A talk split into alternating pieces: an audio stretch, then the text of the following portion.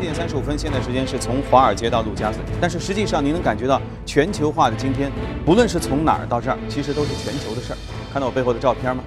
这样看像是背后有人是吧？这意思。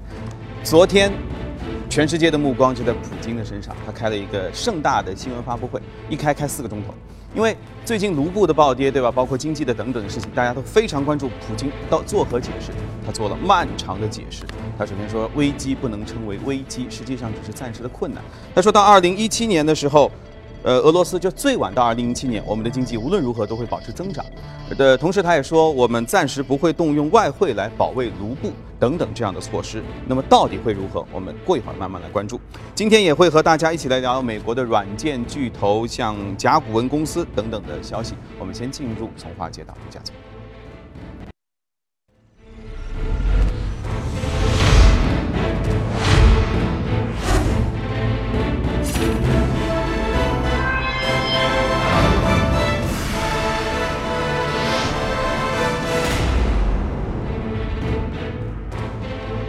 最近大家都关心的无非是油和布，那就是呃石油和卢布。油价和卢布的汇率双双暴跌的危机关头，俄罗斯总统普京昨天下午在万众期待当中发表了2014年的年终讲话。现场来了一千两百多名国内外的记者，看上去像是个演唱会似的。普京表示，尽管外部因素引发了俄罗斯经济短期的动荡，所以他说是外部因素，但是目前的局势呢不应该称作是危机。普京还预测，即使在最糟糕的情况下，俄罗斯经济也会在2017年会实现增长。他同时表示了，不会以牺牲外汇储备为代价来保卫卢布。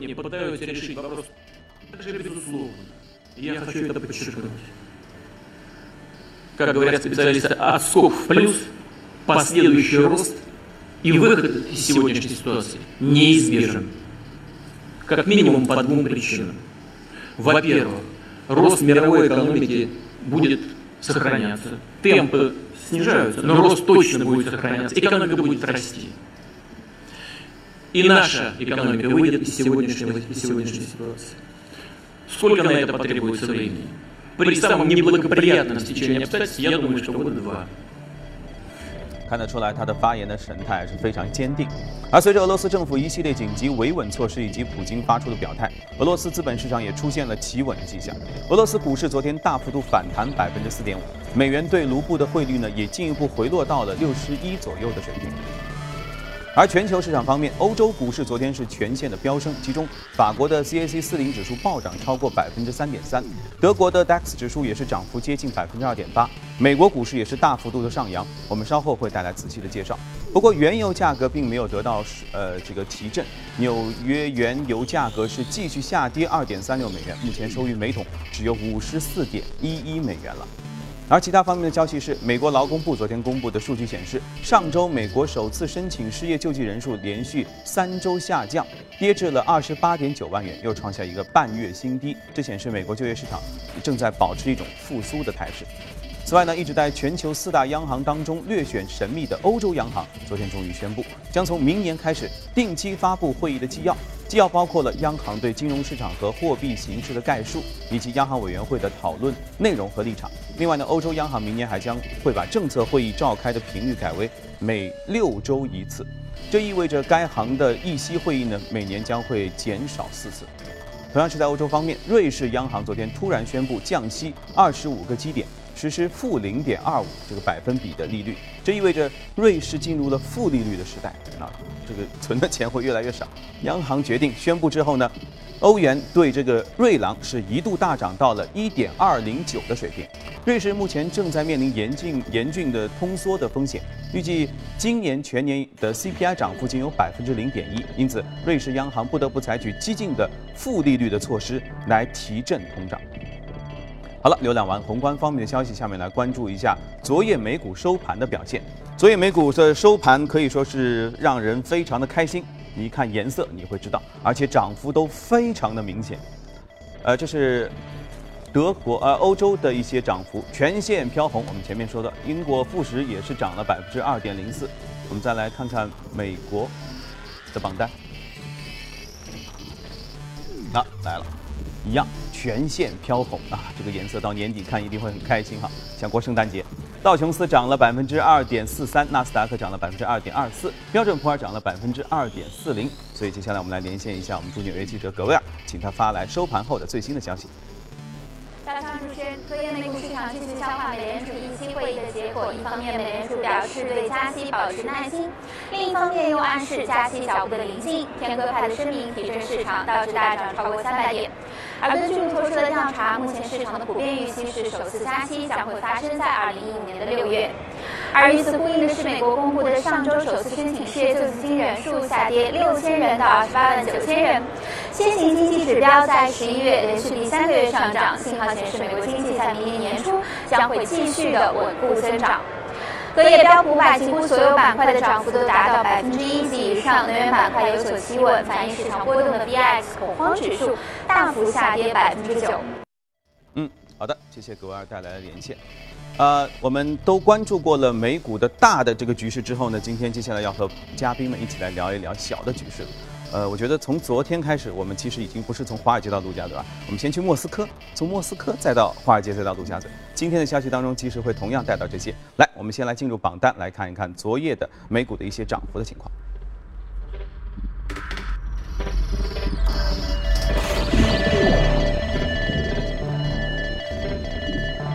坐在我对面的有吴向军，大家熟悉的吴向军，还有大家熟悉的朱勇，二位好。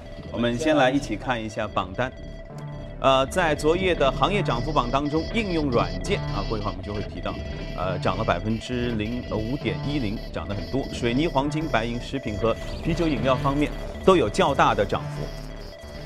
好了，二位，美股大涨，看上去你们心情也都很舒畅哈。所以这个方面，为什么他们会在昨天涨那么多？昨天耶伦讲话啊，我们昨天的节目当中也是说过啊，呃，耶伦讲话是比较中性的。嗯，吴将军怎么看？怎么会对美股有这么大的反应呢？呃，昨天呢，有很多人解读呢是呃上就昨天晚上嘛，是跟前天的这种耶伦讲话的持续过来的一个呃呃这个心情的释放。那么一人讲话中有一个词呢，大家一直提到，就是说叫 patience，就是耐心。他说什么？就是说，呃，美国明年呃在年中的时候，可能六七月份呢会升息的，但是升息的步伐呢可能会比较呃耐心。嗯嗯。但这个呢，其实也不是说市场就没有预想到，因为他其实这句话也没说出什么东西来。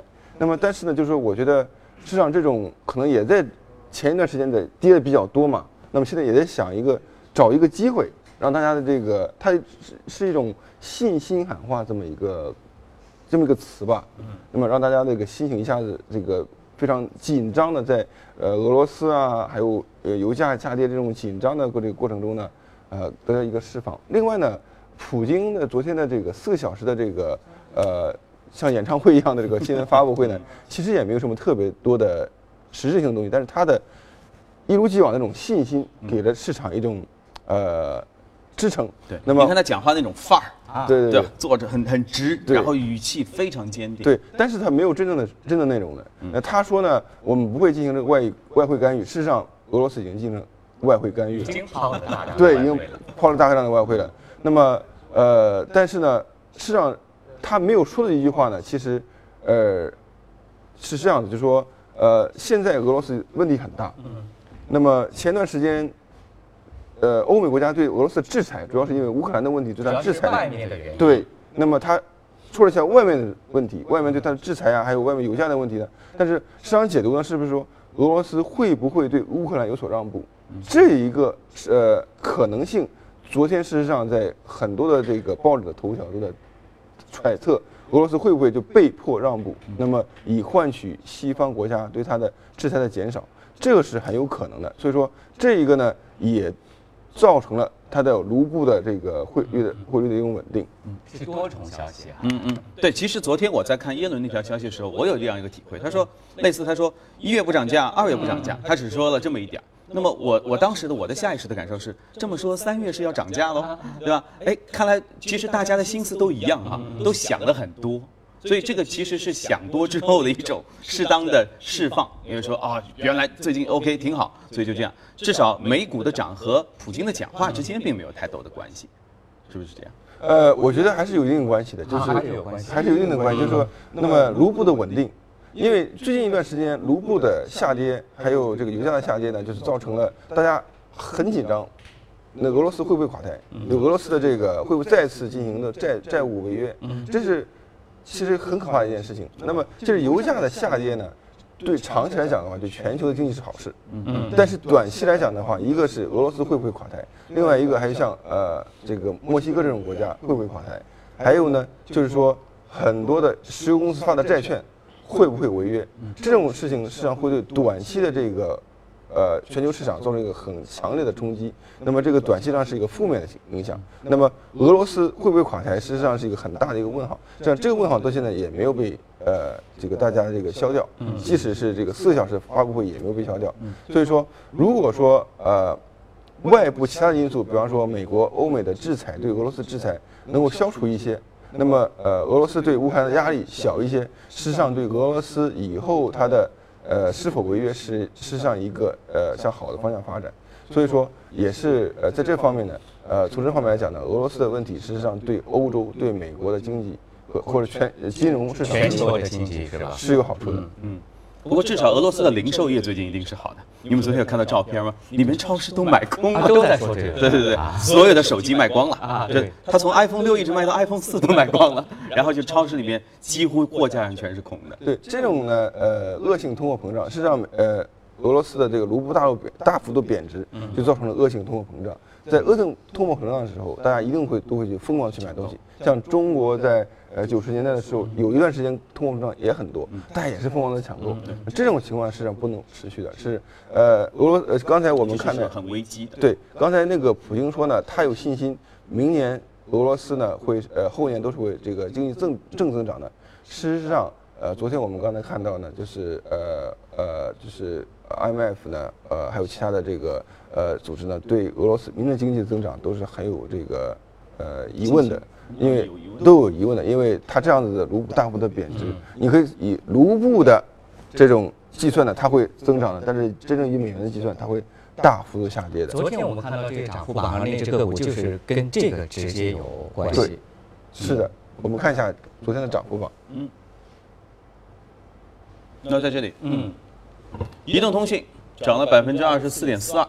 对，昨天呢，这个呃涨幅榜的这个个股涨幅榜，第一呢，实际上叫无线移动通信，叫移动通信，是叫 Mo Mobile Telesystem，就是一家公司叫移动通信。对对对，实际上不是一个行业。这个公司呢，实际上就是俄罗斯的最大一家移动通信公司。这这个公呃公司现在大概有呃一百亿美元左右的市值，但是就在一个多月之前呢，它有三百亿两三百亿的市值，呃现在已经跌了很多了。但是昨天呢，这个。呃，新兴喊呃俄呃这个普京的新兴喊话之后呢，它就呃这个股价暴涨百分之二十四。实际上，这个公司的它的 PE，也就是它的市盈率只有三倍多啊啊，所以说它还是非常非常便宜的。嗯那么也就是说，它不确实不应该只值这么点钱。嗯。那么虽然卢布的大幅下跌，但是它还是比较便宜的。嗯。所以其实我就发现，信心是黄金啊！一旦没有信心的时候。再好，业绩再好，人们对你就不相信。对，有时候，呃，你像欧元危机的时候也好，那亚亚洲危机的时候呢，信心是一个，呃，超越基本面的一个因素。但是基本面是在先行的，那么信这个 crisis 就是这个，呃，人的信心丧失的话，会造成基本面的下降。嗯，我看到这个涨幅榜当中有一个房地产板块的个股啊，我看到这个已经刚才专门解读了房地产市场最新的一些数据面的情况，可能。A 股的房地产市场也会有所触动，我相信你怎么看 A 股当中的一些房地产行业的前景？呃，我觉得呃，在最最近像降息以后啊，还有房地产这个限购的一些呃措施呃取消以后呢，呃，确实在尤其在二线城市、一线、二线城市呢，房地产有一些的呃售销售销量呢有一些的提高，那么价格呢有一些稳定。至少在现在这个阶段，我们看来看到呢，是对房地产板块有一些好处的。嗯。但是明年，呃，是不是这个销量的这个提增长会继续下去，我们还是不是特别呃明显。嗯。所以这也是有待观察的。对。好，我们先去一下广告，稍后回来。好，我们来关心一下一组全新的全球公司的资讯。来跟进一下索尼黑客事件的后续的发展。美国政府昨天表示，正在考虑对索尼影业遭遇的严重黑客攻击一事呢采取回应的措施。此前，美国情报官员已经认定了朝鲜政府集中参与了对索尼影业发起的黑客攻击。本周三，由于受到恐怖袭击的威胁，索尼影业已经宣布取消了电影《Interview》的播放的计划，这意味着影片四千四百万美元的前期的投入很有可能就打了水漂。美国福特汽车昨天表示，将会在全球范围内额外召回汽车四十四点七万辆，原因是安全气囊存在隐患。而召回的车型呢，涵盖了二零零五至二零零八年的野马以及零五零六款的 GT 的跑车。另外，奔驰也昨天向美国交管部门提交了备案，表示由于存在漏油的隐患，将会在全美范围内召回四千八百七十一辆轿车和 SUV。说起诺顿公司，也许呃喜欢装电脑的朋友大家会知道啊，这里是一家防火墙做软件的。不过近日诺顿联合一家服装厂啊，推出了一款信息安全牛仔裤和防风的卫衣，它能够防止比如护照以及信用卡内的信息遭到恶意的刷取。牛仔裤定价是一百六十八美元，卫衣是一百九十八美元，预计明年一月份会上市。我我的理解大概这意思就是，你卡放在口袋里，可能人家可以远程。或者会扫到你的信息。穿了这个衣服之后呢，妈妈就再也不担心你的数据会泄露了哈。最后来看一个暖心的正能量的故事。圣诞节快要到了啊，未来我们演播室会做一个虚拟圣诞树。圣诞节要到了，在美国的宾夕法尼亚州的沃尔玛超市当中，有一位神秘人士自愿拿出五万美金来为顾客的圣诞礼物来买单。而这位神秘的捐赠者呢，甚至还特地跑到了账单还款日前，将顾客们分期付款的账单全都还清。这这。太雷锋了啊！当沃尔玛的顾客得知这个消息，都表示难以置信。而沃尔玛门店的经理表示，这位神秘人物只是想给大家一个圣诞的惊喜。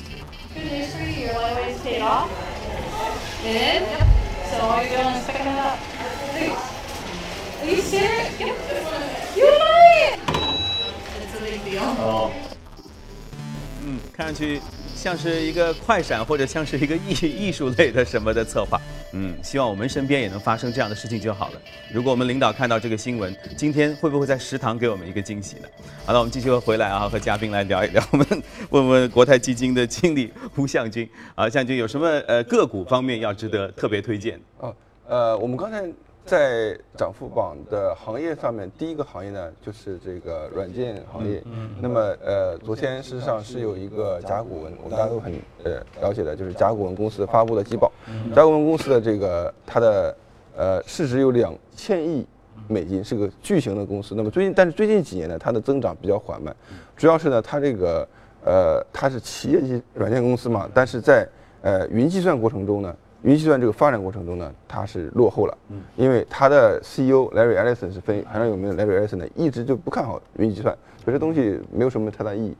而恰恰呢，云计算这个领头羊叫 Salesforce.com，原来实际上是从他公公司被他踢出去的，这个雇员，那个就是两两个人搞得不不愉快，呃，出去就这个在十十多年前呢就创立了，呃，Salesforce.com，那么从此之后呢，这个云计算呢就以一发不可收拾，但是 Larry Ellison 可能出于个人意愿呢，还是说什么原因呢，就一直不喜欢云计算。但是呢，形势比人强啊，像 Microsoft 也好啊，IBM 也好啊，都在做云计算，他也坐不住了。所以说呢，他最近一段时间也在大力发展云计算。上个季度呢，它的云计算的这个收入啊增长超过了五成。那么虽然说它总体的收入增长实际上还是负增长，啊，受到负增长。但是云计算的这个增长很快，让它的呃昨天的股价呢大涨百分之十，啊也创下了二零零年九月份以来的新高，呃马上就要到这个历史新高了。那它现在的它的市盈率只有十三倍，远远低于大市，也低于像呃微软呐像其他这种大型的这种公司。所以说，如果说人家呃大家呢对它的形象改变呢如果认可的话呢，它的市盈率方面会有大大的提高。那么另外一个公司呢，我们想呃想聊的就是一个叫呃 White Wave 的这么一个公司，那么也是一个呃叫有机食品这么概念，是美国最大有机食品公司。它做什么呢？就是做有机的牛奶和有机的豆浆美国人美国人怎么 还见过有机蔬菜？对对对对，有啊，有机豆浆，有机豆浆和牛奶。为什么这个呃豆浆美国人也喝豆浆吗？其实以前是不喝的。对呀、呃，自自从这个叫 Y Wave 公司就把介绍出来豆浆之后呢，美国人也开始喝豆浆来了，而且是有机的豆浆，它就是有机的大豆磨成的这个豆浆。那么这个公司它的市值呢有六十亿美金的一个市值，专门做有机产品的，就是牛奶和豆浆，其他也也很少也很少了。呃，它的母公司原来有有个母公司，就是全美最大的做牛奶的公司叫 Dean Foods，这个公司的收入呢是它的三倍，但市值呢只有它的三分之一。就是有机食品公司现在在美国呢，实际上是非常吃香的，利润也非常的高，增长也特特别快，它的增长呢有百分之呃二三十的这么增长。所以，即便是老美那样一个农业发达，而且它的环境保护做得比较好的这样一个情况下，他们的人民也爱吃有机的东西。对对，而且呢，就是说，你像牛奶这东西，虽然说呃所有的质量都合标准，但是牛奶中啊、呃还是有什么像荷尔蒙啊，像其他的这种很多东西呢，也是让人感到不很不是很放心的东西。所以说，呃，有机食品在美国的增长是非常非常快的。你像呃叫 White Wave 呢，它过去几年呃的增长都是在呃百分之二三十的增长，它去年上地上市，上市以来它的股价已经翻番了。嗯食品和这刚才个软件啊刚才，说了两个行业，一个是云计算，云计算行业我们在节目当中梳理的比较多了啊，有一些龙头东软集团啊、啊浪潮软件啊都是国内的一些龙头，但是我们发现，在 A 股市场当中，这一类的个股在最近的行情当中是表现乏善可陈，可能也因为是权重股的行情，但是食品类的个股我们难得介绍啊，这是防御性的一个板块，春节马上就要来了，这一波的板块按照历史的经验来说，都会有一个呃表现。我们简单梳理一下这个行业的数据啊，昨天本来要说的，首先我们看一下。十一月份食品销售的一个总额，呃这是一张图，我们看到还是数据呈现稳步增长的一个走势。我们再来看这张图，是今年上半年的食品制造行业的一个业绩啊。从这张业绩表增速，呃，营收跟利润的总额都在百分之十二以上。我们再来看一下这张图，根据“十二五”规划当中的数据，我们就看到，呃，到二零一五年，整个食品行业的规模以及利税啊，都是大幅度的增长，一个是翻倍，一个是达到百分之七十六点二零。呃，那么很多的分析认为，食品行业有很多个股都是呃低估啊。我们来说一下食品行业的部分上市公司，这是第一张图。再来看一下第二张图，为什么这么说呢？像啊，其中一些白马股，比如说光明乳业啊、伊利股份啊等等的一些个股，它们的业绩非常的不错，但是今年的表现一直弱于大盘，而且估值不断的下移，这些个股是否有机会呢？我们还是拭目以待了。嗯，因为照说其实他们今天业绩又很好，对又不会又没什么别的消息出来，对照说是一个好的行情啊啊。看来作为他你说是防守性的一种选择的话，看来是一个挺好的事儿。嗯，好的，非常感谢今天两位嘉宾给我们做的点评。这里是从华尔街到陆家嘴，我们休息一下，呃，八点财经早班车，再来关注国内市场的一些事情。稍后回来。